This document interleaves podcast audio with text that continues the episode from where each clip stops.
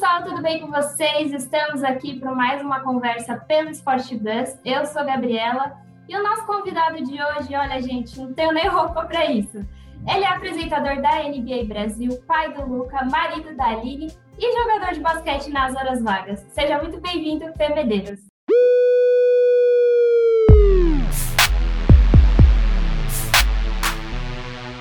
Oi, obrigado pelo convite, Gabi. Valeu, é um prazer estar aqui para a gente trocar essa ideia, bater esse papo aqui falando de esporte, falando sobre tudo, na verdade. O que você quiser perguntar, pode perguntar. E você está super bem vestida para a gente poder se falar.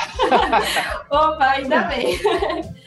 Bom, o nosso papo de hoje é sobre basquete, né? Que você manja muito aí desse assunto. Estamos aí na temporada regular, já na metade da NBA com muita coisa aconteceu, é, muitas novidades boas, né, que a gente já viu, e já conseguimos ter um pouco aí de noção do que vai ser esse caminho até os playoffs. Eu queria saber de você, Fê, qual que é o time que está mais te agradando aí acompanhar nessa atual temporada? É, então, essa é uma temporada, né, bem diferente, né? A gente tem vivido momentos diferentes, né? Sempre é, nessa expectativa diante de tudo que está acontecendo no mundo. Mas essa temporada está super equilibrada dentro de quadra, né? Assim, você vê times que surpreenderam demais. Você, nossa, tem muito time que surpreendeu a expectativa de todo mundo antes de começar a temporada. E alguns times surpreenderam até negativamente também, né? Posso citar alguns. Tem surpresas boas e surpresas ruins. Alguns times começaram mal a temporada e já conseguiram se reerguer, se restabelecer. Times que vinham, por exemplo, como Miami Heat, que disputou a final da temporada passada na bolha, né, lá na Disney. Começou a temporada muito mal, né? Teve muitas lesões, começou mal e agora já se reergueu. Mas, ao meu ver, existem dois times que me agradam muito hoje assistir, né? Claro, temos o Lakers do LeBron James, Milwaukee Bucks do Antetokounmpo, times que a gente, né, tá, Los Angeles Clippers do Kawhi Leonard e Paul George, então são times que a gente sabia que já ia chegar. Mas assistir hoje o time do Phoenix Suns jogando tá uma coisa absurda, um time que foi muito bem na bolha passada, mas há anos não chega num playoff, há anos está sempre da metade para baixo da tabela. E esse ano, com a chegada do Chris Paul, é, surpreendeu todo mundo. E um outro time que está indo muito bem também é o Utah Jazz, que já vem também bem há alguns anos, mas sempre morre na praia ali nas primeiras fases do playoff e tudo mais, mas é a melhor campanha da temporada hoje. É muito legal ver o Utah ali disputando. É unânime, na verdade, na, na, na Conferência Oeste, dali liderando. Os times tentando correr atrás né, dele, é também bacana também.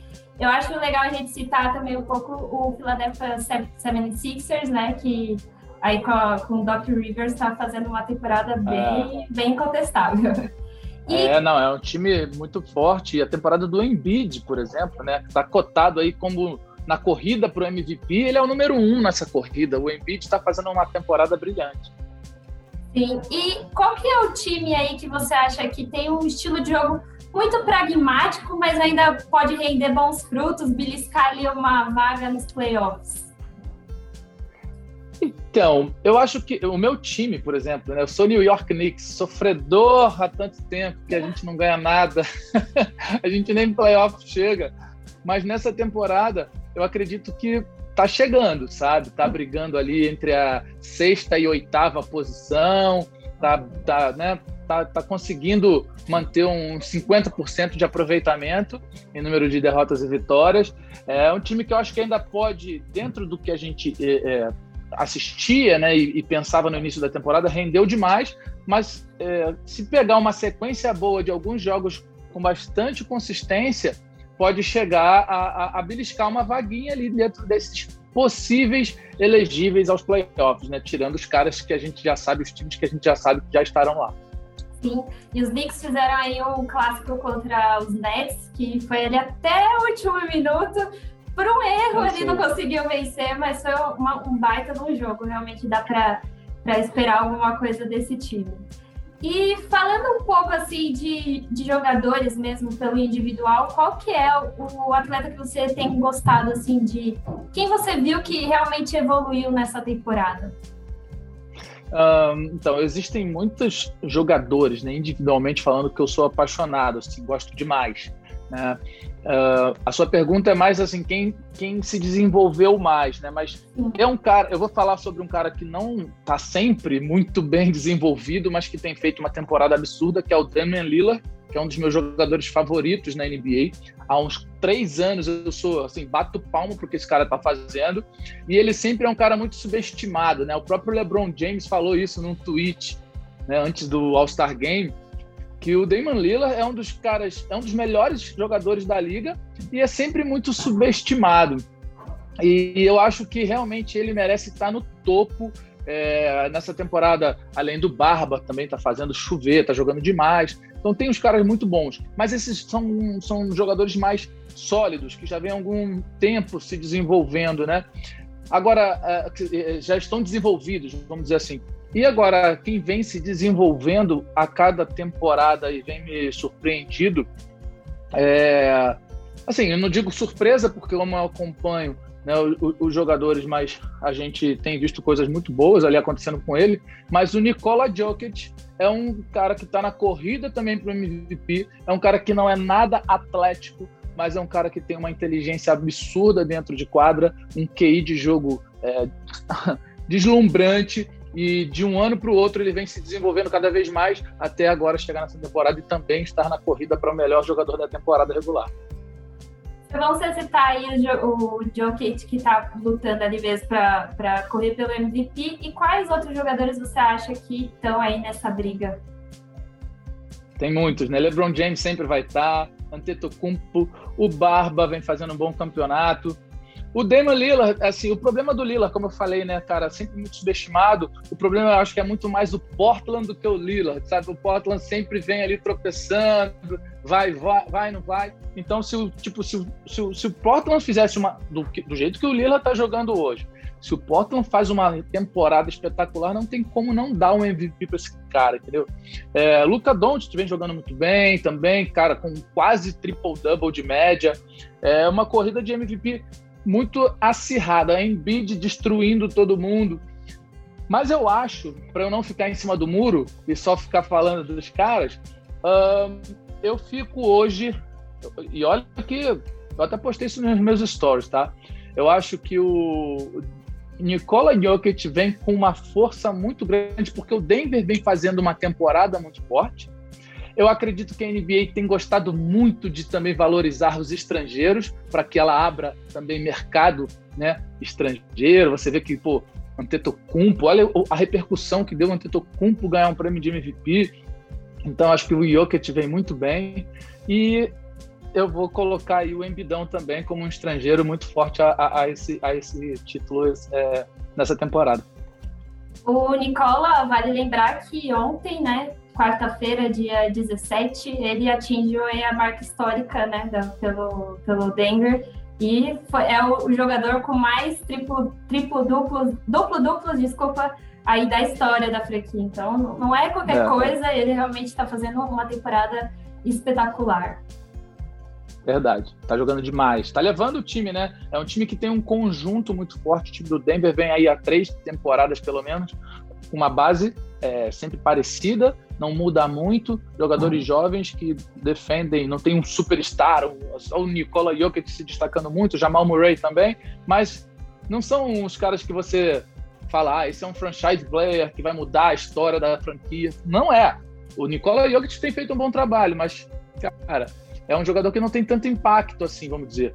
E o time está sempre aguerrido, sempre disputando né, jogos duríssimos nos playoffs. Sim.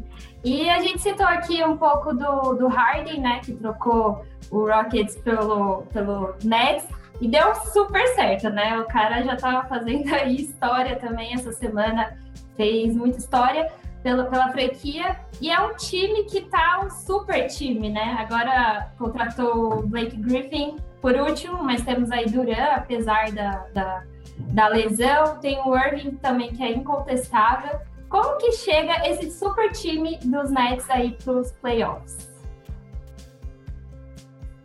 Olha, eu vou te falar que eu queimei minha língua, tá? Porque quando esse time foi montado quando, quando o, o, o James Harden foi para lá, eu até questionei, eu falei isso nas minhas redes sociais, eu falei, ixi, vai dar ruim, não vai dar certo, precisa de três bolas em quadra, são jogadores que têm ego muito forte, né? Kyrie Irving, todo mundo sabe que, né, às vezes sai do, do, do prumo, do eixo.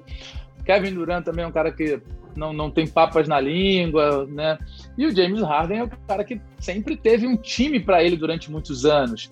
E como é que seria dividir isso, né? É, eu queimei minha língua, o time se encaixou muito bem todo mundo rodando a bola, o Barba sendo líder de, nas assistências na temporada. Ele sempre né, proporcionou muitas assistências, mas ele centralizava muito a bola na mão na época de Houston. Mas agora ele continua dando muitas assistências com menos tempo de bola na mão. Isso que é impressionante. Ele tem menos a bola na mão, ele consegue pontuar muito e dar muita assistência. Então ele se encaixou nesse sistema de jogo do, do, do Brooklyn Nets. O Kyrie Irving, meu Deus do céu, é joga de terno, né? É absurdo ver aquele cara jogar. E o Kevin Durant, cara, é um cara que tem um percentual de arremesso absurdo, cara que acerta todo, mais de 60%, quase 70% dos seus arremessos de quadra, joga em todas as posições. A chegada do Blake Griffin agora reforça né, a rotação do time. É um cara que vai chegar para agregar. Blake Griffin, que sempre teve muito destaque por onde passou, mas diante de algumas lesões, enfim, alguns problemas pessoais que ele teve, ele vai acabar sendo um cara de, de, de rotação, mas que ajuda demais, porque se você pega ele num dia bom, ele vai para quase um double-double praticamente sempre, sabe? Quase 10 rebotes e quase 10 pontos, ou fica nessa média. Então é um cara que, junto com o DeAndre Jordan, que jogaram junto durante anos nos Los Angeles Clippers, já tem uma química então acho que vai ficar muito forte esse time. O time já vem muito bem, né? Veio numa crescente durante a temporada, pegou uma sequência de vitórias gigante. E aí agora é um dos favoritos realmente ao título da temporada. Hoje está ali dividindo a liderança da conferência com o 76ers, né? Igualou as vitórias e as derrotas. E esse é um reflexo do trabalho do Steven Nash, que chegou também nessa temporada, ou é realmente muita qualidade dos jogadores? o Steve Nash foi muito questionado né, no início, né? Quando, ele, quando anunciaram a contratação do Steve Nash, ele foi muito criticado, porque era o primeiro ano dele como head coach. Né? A primeira temporada como head coach, pegando um time já cheio de estrelas, porque antes de chegar o Barba, a gente já tinha ali o Kyrie Irving, o Kevin Durant e um banco muito forte, né? O Dewey que saiu, o Lavert que saiu, enfim, alguns jogadores que eram muito bons que acabaram sendo envolvidos nessa troca para o James Harden. Mas é, ele foi questionado como é que ele seguraria esse time, né? Era um possível Big Three, que era o, o Kyrie Irving, Kevin Durant e o DeAndre Jordan. É, e ele foi bem. Eu acho que ele conseguiu administrar os egos. Eu acho que ele deve ter uma, assim, né? Não dá para acompanhar 100% do trabalho que tem sido feito, mas eu acho que ele conseguiu administrar esse ego na equipe. Eu acho que ele conseguiu, junto com esses caras que são os líderes dentro de quadra, é, proporcionar bons momentos para os jogadores mais jovens, para os jogadores de rotação, porque você vê que o time todo joga, o time todo está rodando bem. Então, o papel dele ali, eu acho que, além de, de, de, implementar um sistema de jogo, é muito mais também um trabalho psicológico com esses caras que são super estrelas. É, você citou um ponto aí muito, muito real mesmo, que é difícil ali é, administrar esse, essa galera, né? Esse ego aí das super, estrelas, super estrelas do time. Realmente, não, foi uma coisa que eu não tinha é, parado assim para pensar e realmente eu acho que o trabalho dele conta por isso. E a gente falou aí bastante de playoffs também. É, qual, quais, quais franquias você acha que já estão garantidas aí, que vão chegar mais longe na pós-temporada? Então, Los Angeles Lakers Brooklyn Nets, uh, Milwaukee Bucks, Philadelphia 76ers, Los Angeles Clippers, uh, são times que a gente sabe que vão chegar pelo menos ali, cara, últimas rodadas de playoff, né? Vai chegar bem, vai chegar numa final de conferência, vai chegar pelo menos numa semifinal de conferência. São times meio que garantidos, assim. E tem né, as expectativas como falamos aqui, do Phoenix Suns, que é uma incógnita, né? Assim, tá indo muito bem, mas será que aguenta uma pressão de playoff encarando LeBron James e companhia? Sei lá, enfim, né? Uh, de final de tempo, enfim, final da temporada a gente não sabe o que vai acontecer. Então você, é, o Denver Nuggets, por exemplo, né? Será que sustenta essa juventude toda? É, Utah Jazz, são times que estão indo muito bem na temporada, mas, cara, playoff é onde a, o filho chora e a mãe não vê realmente, porque o jogo é muito mais pegado, é, a arbitragem atua diferente, é uma pressão diferente, por mais que não tenha as torcidas dentro da quadra hoje em dia, cara, é uma pressão psicológica você estar num playoff, numa final de conferência. Então, esses times que eu falei no início são times que garantidamente ali, cara, só se der muita zebra, estarão pelo menos nas semifinais de conferência. E até o que vai se encaminhando aí já é muito diferente do que aconteceu no ano passado, né? Na bolha de Orlando, que não. não já, já são franquias que estão chegando além do que chegou na, na temporada passada. E é legal também citar o Golden State, né? Que sofreu ano passado com tanta lesão aí.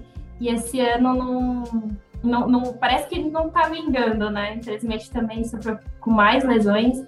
E é uma, uma, uma temporada um pouco ruim aí do, dos Warriors. É, então, o, o Golden State é um time é, muito bom, né? Teve uma. uma... O, o, Stephen Curry vem jogando muito bem, muito bem, realmente, depois de ter ficado uma temporada inteira fora. Mas o Clay Thompson faz muita falta nesse time, absurdamente, porque ele divide a pressão com o Curry, né? Ele é, chama muito a atenção dos defensores. Então é um cara que abre espaço, abre quadra, que é a forma que o Golden State joga, muito do perímetro, né? Então o, o Clay Thompson ele faz muita falta nesse time. Era um cara que pontua para quase 30 pontos, 25 pontos por jogo. Imagina isso, né? E, e ainda tem uma atenção especial do defensor. Agora o time que teve é, o time que ainda vai passar por reformulação na próxima temporada, com certeza.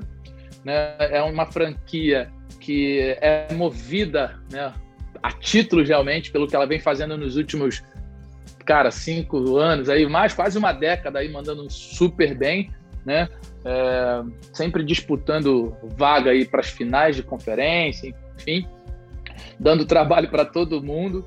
Só que realmente veio de uma temporada de muita lesão, achou que ia se restabelecer nessa, já teve lesões no início da temporada, trouxe um Hulk que eu acho que vai se desenvolver muito. O Wiseman é um grande prospecto, acho que é um menino que vai desenvolver bastante, é muito jovem, você vê que a cara de menino dele, mas a força que ele tem, o, o, a equipe inteira dando apoio. Então é um time que acho que uh, precisa ainda reformular alguma coisa para a próxima temporada para poder brigar novamente como aquele Golden State Warriors que todo mundo temia, sabe? Com a volta do Clay Thompson, principalmente. Sim.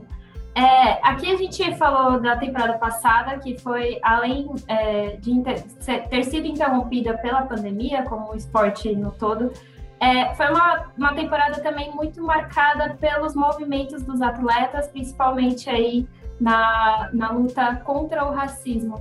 Como que você vê esse, esse movimento mesmo dos jogadores da NBA, que eu acredito que seja é, o mais unido, assim, o mais é, forte na hora de falar desses assuntos de, em pautas sociais. Como que você vê esse movimento dentro da liga? É um movimento muito importante, né? É, como você falou, a NBA, os atletas da NBA se posicionaram de uma forma é, constante, contínua, mas com união, diferente de alguns movimentos esportivos ou de, de movimentos, não é nem movimentos esportivos, mas daquele atleta ou outro atleta do futebol que falava algo, ou como, como o Kaepernick da, do, do, futebol americano, né, que, se, que, que, é um cara que levanta a, bandeira e mas pô, cara, às vezes ele tá lá sozinho na briga, é difícil, ele tem um ou outro que topa falar com ele, tanto que ele foi punido, né, afastado, sofreu consequências brutais assim para um atleta do nível que ele era. Só que a NBA ela deu um exemplo no mundo que quando a gente quer se unir de fato, quando a gente tem voz, a gente consegue. Então, o movimento que acontecia nos Estados Unidos naquela, naquela, naquele episódio, naquele período, né, do Black Lives Matter, os jogadores se posicionarem, eu achei super importante, porque é, mostra que, que, que realmente a gente tem voz ativa, né?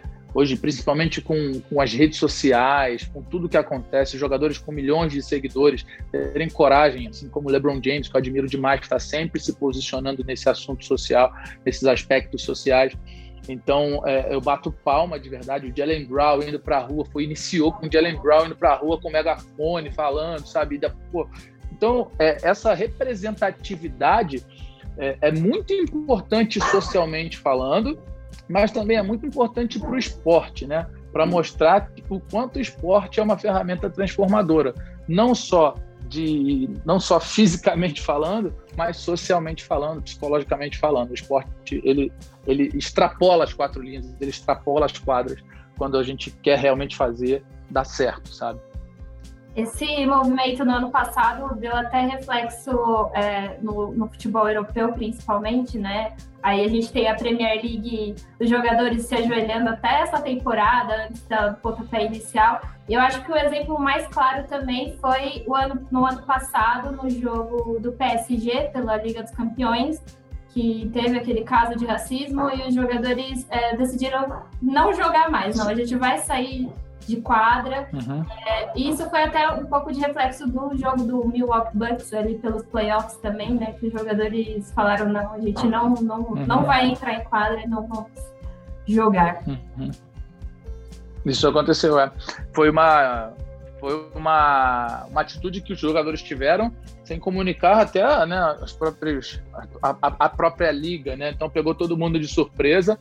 Eu acho que a NBA, como marca, né, como empresa, como, enfim, como entidade esportiva, ela acata também os desejos dos seus atletas, né? Ela não impôs, ela foi para conversar, ela ouviu o que estava acontecendo, então a liga, né, a estrutura NBA também tem uma grande importância nesse movimento de transformação social no planeta. E é legal também falar que eu estou lembrando agora que é, esses movimentos muito se falava que iam diminuir né, a audiência da NBA, que ninguém ia assistir e tal. E foi justamente o caso contrário, né? A, bolha de Orlando ela deu um pico de audiência na, na, na pra, da NBA, e aí representa um pouco também muito disso, da, como você falou, sobre a voz ativa dos jogadores. É, a, a bolha foi uma experiência inovadora, corajosa, na verdade, também, né, da, da, própria NBA, da própria liga, que serviu de exemplo para o mundo, né, porque foi a liga que é, conseguiu, dentro de uma estrutura com tantas pessoas, atletas, é, enfim, tudo que estava acontecendo lá naquele momento, conseguiu, é, claro, com muito investimento, com muita tecnologia, uh, fazer com que as coisas acontecessem, né? Eu teve toda uma precaução, todo um cuidado. A gente é por aqui acompanhando, né? O que a liga, o que a NBA estava fazendo lá, serviu de, de exemplo. É um case mundial de sucesso quando se fala em prevenção, quando se fala em cuidado, quando se fala em, em, investimento em saúde, segurança e tecnologia. E a bolha foi sucesso por isso, né? Por todas essas, essas situações que eu falei.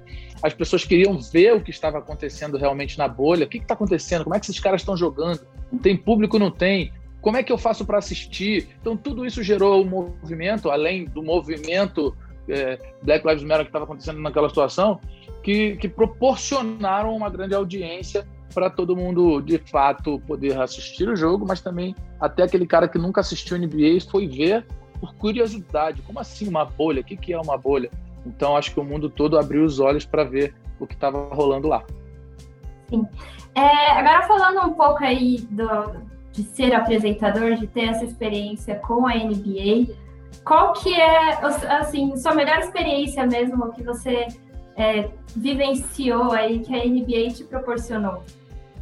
É, a NBA, cara, assim, eu sou apaixonado pela NBA, né? Assim, a minha vida inteira foi dentro da quadra, joguei basquete durante todos os anos da minha vida, assim, a partir dos meus 10, 11 anos de idade eu já estava jogando, minha família toda joga, a minha relação com basquete sempre foi muito próxima.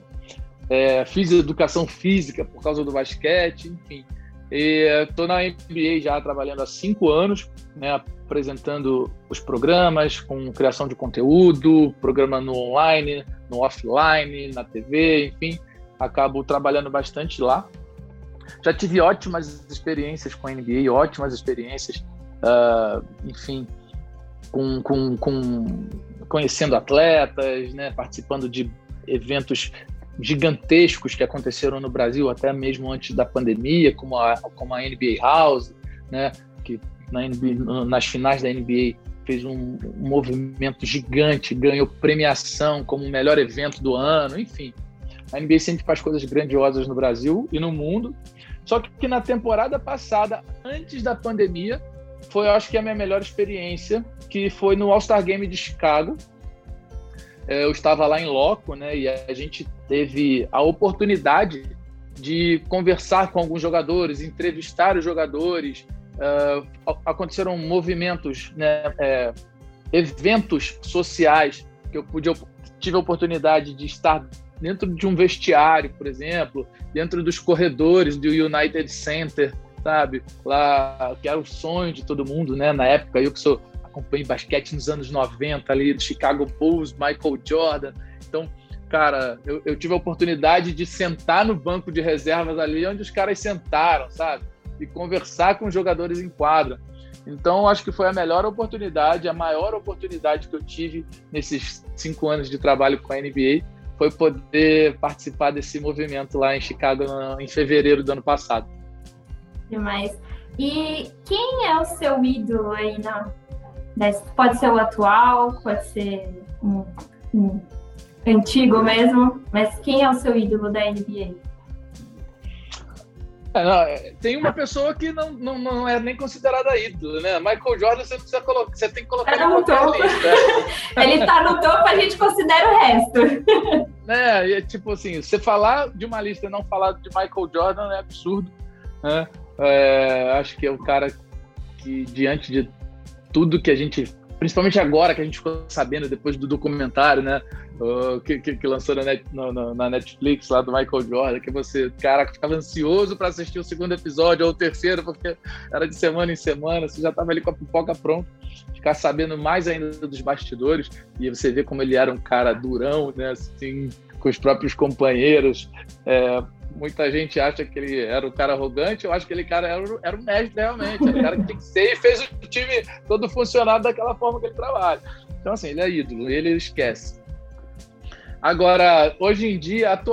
cara, atualmente não tem como também não falar de LeBron James, sabe? Assim, ah, pô, LeBronzete, seu LeBronzete, não tem como falar é, de NBA sem falar do LeBron James por todo o impacto que ele tem dentro da quadra e fora da quadra. Diferente do Jordan, por exemplo, que nunca é, se posicionou fora da quadra, né? Nunca falou sobre nada nesse sentido mais de ativismo, né? O Jordan tinha uma vida muito mais focada ali só no esporte, não nas, no que estava acontecendo socialmente, né, publicamente falando, o LeBron ele se posiciona demais e eu acho isso muito bom, sabe? Eu acho que faz com que uma nova geração comece a perceber os seus ídolos não só porque ele faz na quadra, né? Porque às vezes o cara é bom pra caramba na quadra, um super jogador, faz gol, cesta, é, ace, o cara é. Cara, enfim, o cara é o recorde de, de tudo, só que fora da quadra o cara só faz, desculpa o termo, cagada. Vive em polêmica, vive em confusão, vive, pô, dando, não dando exemplo nenhum para a juventude e tal.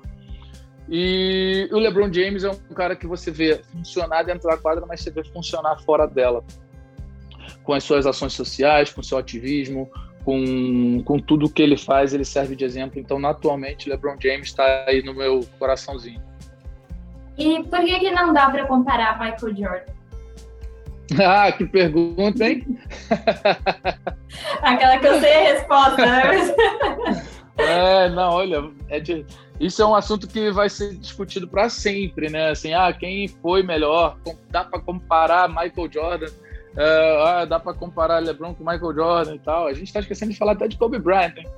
Mas é. é... Logo, logo. Mas é, é assim, é porque o, o, o, Michael Jordan, eu acho que ele, ele tem uma. Ele tem um algo que a gente ainda não consegue explicar. É, eu fui num, num All-Star Game que foi em, em New Orleans. Eu fui também nesse All-Star Game. E o Michael Jordan não faz aparições públicas, né? É muito difícil ele aparecer. Aparece vez ou outra. Nem no time dele lá, no Charlotte Hornets, ele aparece com frequência no ginásio. Apareceu essa semana aí, pegou a bola até procurou, foi na mão dele. né? Mas é difícil. E nesse All-Star Game, cara, pra você ter uma ideia, o Michael Jordan foi. Ele estava no ginásio, lá no Smooth Center, em New Orleans. E quando anunciou o nome do Michael Jordan, parecia que era o título de algum time da NBA. É surreal, a gente não é difícil entender ou discutir o que ele tem. Claro, se você pega um papel lá e olha tudo que ele fez pelo esporte, em relação a números, títulos e tudo mais, cara, você não. Beleza, tá explicado ali. Só que é algo além. E olha que é loucura, né, cara? Um cara que nunca. Como a gente estava falando do posicionamento, do ativismo, o cara nunca fez isso. E mesmo assim ele consegue é, ter um, um, algo inexplicável. Michael Jordan ele teve um, um, ele ele parar de jogar e voltar e fazer o time ser campeão novamente isso foi surreal sabe é, a, os anos 90 é, naquela época ali, né, o finalzinho dos anos 80 para o 90, a NBA tava, caramba, como é que tá a NBA? A gente tinha ali o Magic Johnson, o Larry Bird, mas, cara, quando o Jordan entra na liga, ele muda tudo que está acontecendo na NBA. O planeta inteiro quer ver o Michael Jordan. Quem é esse cara? Uh, ele, ele fez história, ele mudou a liga. Ele, ele, ele trouxe novos patrocinadores, ele trouxe nova audiência, ele trouxe muita coisa para a NBA. A NBA é muito, tem que ser muito grata a esse cara mesmo, realmente, porque ele fez uma história muito bonita. Levou um time a seis títulos. Uh, cara, Michael Jordan. Não dá para comparar, é muito difícil. Você ganhar melhor, são épocas diferentes. A gente sempre faz essa brincadeira, né? Quem é melhor, tal, tá, sei Se botasse num contra um, quem ganhava? Pô, vai, dá empate, velho. Não dá pra desistir. é aquela história do ser melhor e não ser o maior, né?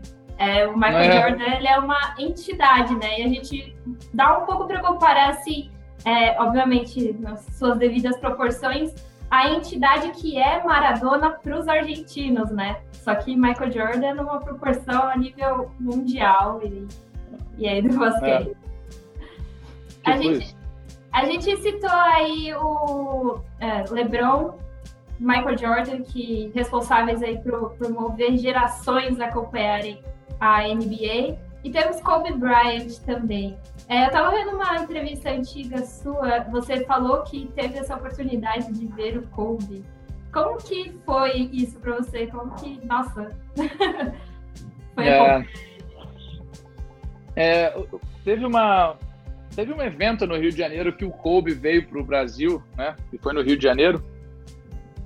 E eu uh, tinha uma parceria. Na verdade, não era nenhuma parceria. Conhecia algumas pessoas, né? Que eram líderes de marcas que estavam patrocinando essa vida, vinda do Kobe. E como eu sempre estive, né, jogando na quadra e tudo mais, eu trabalhava na eu trabalhava na AfroReg, né, que era uma ONG, que é uma ONG cultural, mas a gente tinha alguns núcleos esportivos ali, então fazia um trabalho bem bacana ali no Rio. Falaram, cara, o Kobe tá vindo pro Brasil, tá? Tá vindo aqui no Rio de Janeiro, no data tal e tal e tal. A gente quer que você faça, a gente quer escolher você para fazer uma surpresa pro Kobe, trazendo alguns atletas, alguns jogadores que amam o Kobe, que a gente vai na hora que a gente vai fazendo uma entrevista com ele lá, essas pessoas vão aparecer e, sei lá, a gente vai fazer um negócio com o Kobe, pode ser? Lógico. Daí. e aí eu convidei, né? Eu fui em busca dessas pessoas. Eu convidei em torno de uns, umas 12, de 12 a 15 pessoas, amigos que amam basquete, que jogam basquete, que são fãs do Kobe.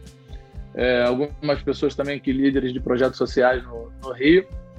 E a gente fez esse encontro, né? O Kobe estava lá, a gente ansioso esperando ele chegar. Ele, ele, quebramos o protocolo, não fizemos surpresa nenhuma. Quando ele chegou, a gente já foi para cima dele. Todo mundo lá falando com o Kobe e tal.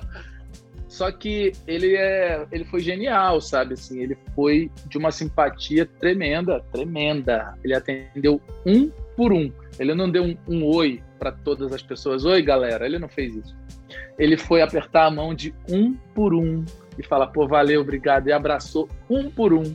Ele assinou a camisa, boné, bola de um por um. com um sorriso no rosto, com câmera em cima dele, e mesmo assim ele olhava no olho, ele apertava a mão. Então, é assim, até arrepia falar isso, sabe? Eu tenho uma tatuagem do Kobe aqui, né? Eu tatuei o Kobe nas minhas costas, porque é um cara que representa muito para mim, até por conta da mentalidade também, não só por conta da quadra. E esse momento me marcou muito, e aí tá marcado agora na minha pele também, porque foi o Kobe foi de extrema importância para minha geração também, né? Em relação a tudo que ele fez dentro de quadra e também fora dela. E como você encarou a morte dele, que foi sentida aí por todo mundo? Até hoje a gente vê reflexo aí dessa, desse luto, né, pelo Kobe. É, como que você encarou a ah. morte dele? Então, foi, parecia que tinha sido alguém da família, sabe, realmente. Eu tava com a minha esposa na sala, assim, e tal. Aí eu liguei a TV, aí, tipo, um alerta na TV. Eu falei, ah, deixa eu ver. Cara, helicóptero cai, não sei o quê, com um atleta da NBA. Eu falei, atleta da NBA? Tipo, para tudo. E aí, na hora que eu vejo, é o Kobe. Então, assim, eu chorei na hora. Minha esposa, o que que houve? O que que houve? Eu falei, cara, morreu Kobe Bryant. Como assim? Quem é Kobe Bryant? Não, não sei o que, minha, né, minha esposa não entende tanto. Quem é? Eu falei, cara, tá, não, enfim. Foi uma tragédia absurda. E também foi muito impactante, porque quando ele morreu, mês seguinte era o All-Star, foi o All-Star Game, sabe? Assim, esse que foi em Chicago. Uhum. Então foi a semana inteira de homenagens ao Kobe. Eu tava lá nessas homenagens, sabe? Na, no início dos jogos, é, na, na, no show de apresentação das partidas, sempre com menções ao Kobe, com música para o Kobe, com a família do Kobe. Uh, Magic Johnson, fui num brunch, né, num, num almoço, onde acontece em todos os All-Star Games, que eles começam a falar sobre os possíveis elegíveis à Hall da Fama, falam dos, das pessoas, dos atletas que já são Hall da Fama. É uma cerimônia né, com, com os legends, né, com os caras que fizeram história na liga. E nesse brunch teve uma homenagem do, do Magic Johnson, eu até pô, consegui tirar até uma foto com o Magic Johnson, foi bem legal esse dia. É, o Kobe subiu no palco para falar sobre a relação dele com o Kobe, né, por conta do Los Angeles Lakers e tudo mais. E foi muito emocionante. E também a, tinha acabado de falecer o David Stern, né, que era o comissário da NBA também, então foi praticamente o David Stern na virada do ano e semanas depois o Kobe Bryant. Então foi uma semana de homenagens muito marcantes na, na liga para essas duas pessoas que foram personagens importantes né, na, na, na instituição. E fechando um pouco agora o assunto NBA, é, você consegue me eleger o time dos sonhos? Ah, acho que sim. É difícil, pô, mas é, mas é bem difícil, tá? Mas eu vou começar com uma posição 5, que é unânime, Shaquille O'Neal. Não tem como não ter um Shaquille O'Neal no time ali, por mais que hoje o jogo seja diferente, todo mundo small ball, todo mundo pequenininho, não tem como não ter o Shaq ali. Cara, Shaq, Michael Jordan, LeBron James. Eu fico na dúvida na armação entre Alan Iverson e Curry. Deixa eu pensar aqui. Vou escolher seis, tá? Então o titular é o Alan Iverson, o reserva dele é o Curry. Sem se comprometer. e eu coloco o Kobe Bryant, tá? Então fica Kobe LeBron, Jordan, Kobe, LeBron. Eu, peraí, até me confundi, gente. Shaq. Shaq, mas tá faltando um, tá faltando um ainda? Não, você elegeu que você dividiu com, com Curry. Kobe. Não, então, ó. O Curry tá aqui, ó, na reserva, tá? Então vamos lá. Ah, é. Alan Iverson, Kobe, Kobe. Michael Jordan, LeBron James, Shaquille O'Neal e o Curry na reserva. Agora, falando um pouco de um pouquinho de NBB, você aí tá falou que sua família já, já, já joga basquete, né? Você é primo do Olivinha, é isso mesmo? Aham. Uh -huh. Sim. Não, isso mesmo, aham. Uh -huh. Você acompanha aí NBB de perto? Sim, acompanho, né? Todos os anos acompanho, assim, também já, já trabalhei até, né? Eu trabalhei no Fox Sports durante uma temporada, eu era comentarista lá no Fox Sports, então acompanhava a temporada inteira.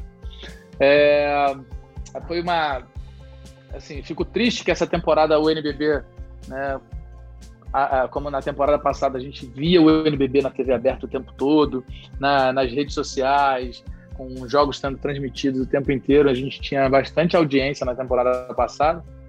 Os, todos os canais fechados passavam um jogo por semana, o canal aberto, né, a Band passava também uma vez por semana. Então a gente tinha muito jogo sendo transmitido e essa temporada a gente não tem. A gente está na TV Cultura, né? A, o NBB está lá na TV Cultura, mas é um canal que tem baixa audiência mesmo, é muito nichado, né? Uh, não sei como foi para o NBB essa audiência. E no Dazon, né, que ainda é uma para as pessoas algo que, assim como o League Pass da NBA, né, assistir por celular, a gente ainda está aprendendo a fazer isso. Uh, mas assim, eu tenho acompanhado. Eu vou te ser sincero que eu tenho acompanhado menos até do que na temporada passada. Eu acho que justamente por conta de não ser tão impactado com o NBB, né? A gente era impactado o tempo inteiro, a informação chegava na gente através de um, uma propaganda na TV, de uma chamada. Hoje em dia, infelizmente, a gente perdeu a audiência. É um campeonato que eu gosto de assistir, tenho as minhas críticas, mas é um campeonato que a gente que é muito disputado sempre, né? Tem muito altos e baixos. A não ser o Flamengo ali que está sempre liderando com um super time. Agora, fora o Flamengo, os outros times são muito parelhos. Então é um time, é, é um campeonato bastante disputado, legal de assistir. E qual que é o potencial do NBB aí? O que, que dá para melhorar? Para justamente conseguir ter esse impacto que você falou? Hum, é, eu acho que faltam, faltam algumas coisas, né? É difícil falar uma coisa só que falta. Uh, a própria estrutura né, dos clubes, né, dos times, é, é uma estrutura que ela às vezes não tem vida própria, né? ela não depende do dinheiro só do basquete, é, o dinheiro vem de outros lugares e quando o calo aperta, o clube. Aconteceu com o Botafogo, por exemplo, tinha um ótimo time no NBB, fez duas temporadas maravilhosas, e na, na hora de colher os frutos, com, pô, disputando é, Sul-Americana, encerrou o time, por exemplo.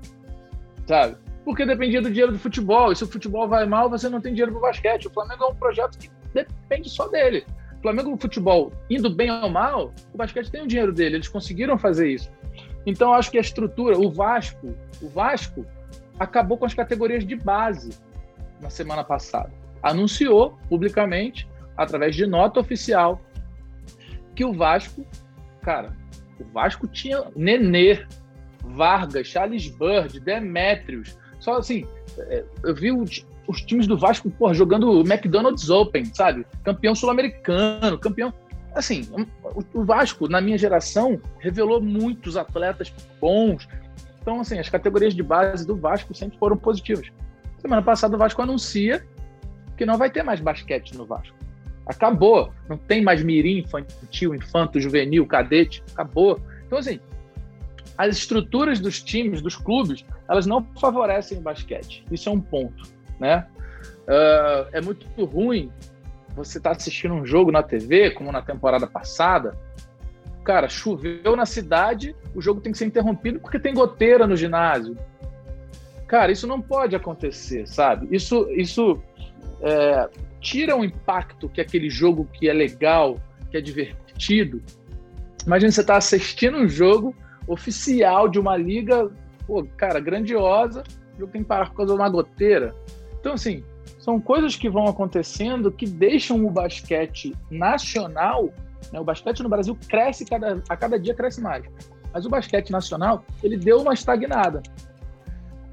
Enfim, é, são algumas coisas que a gente tem que mudar lá mas eu acredito muito nesse potencial ainda.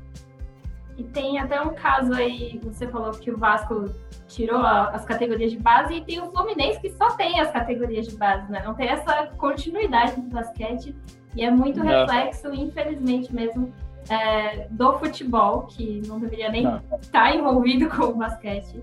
É. Eu fui, né? Eu fui atleta do Fluminense. Eu joguei seis anos, sete anos no Fluminense. E eu sei bem isso que você está falando, assim, é, a gente tinha uma categoria de base legal, boa, ótima. Nesses anos que eu estive no Fluminense, até é, chegaram a montar né, os times profissionais, né, que a gente chamava o, o adulto, né? Eu, eu, eu, era juvenil, infanto ali, então eu revezava no adulto, né? Tava subindo de categoria. tipo, três, quatro jogadores que se destacavam mais no juvenil ali iam para o adulto também, então eu estava nessa leva ali, jogava com eles.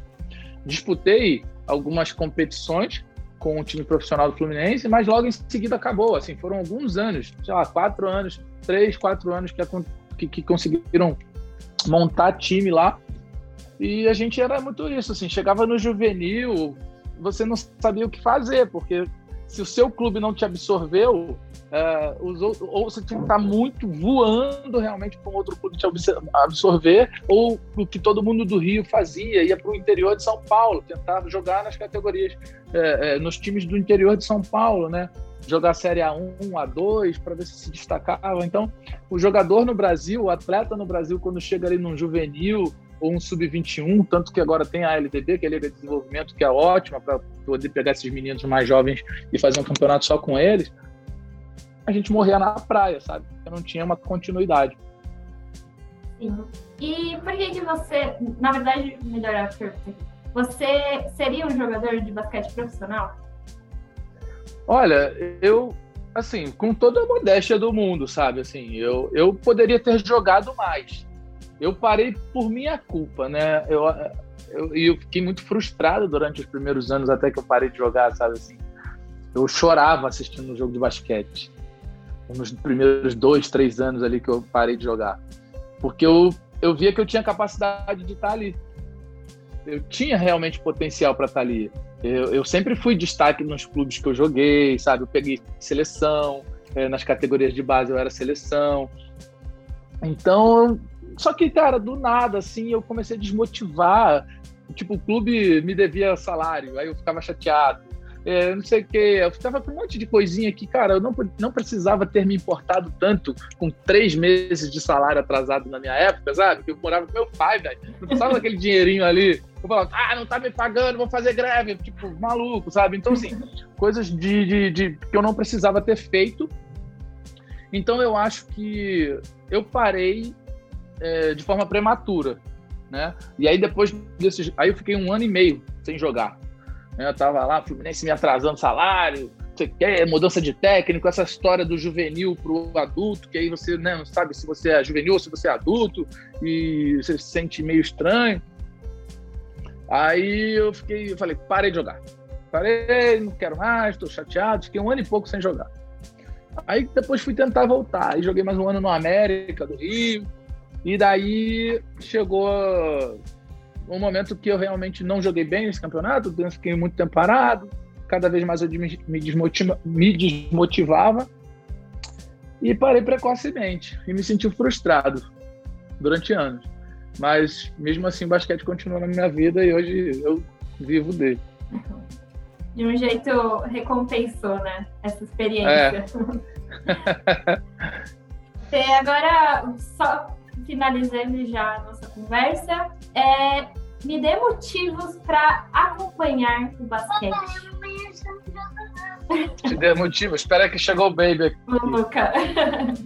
É. Ele tá indo.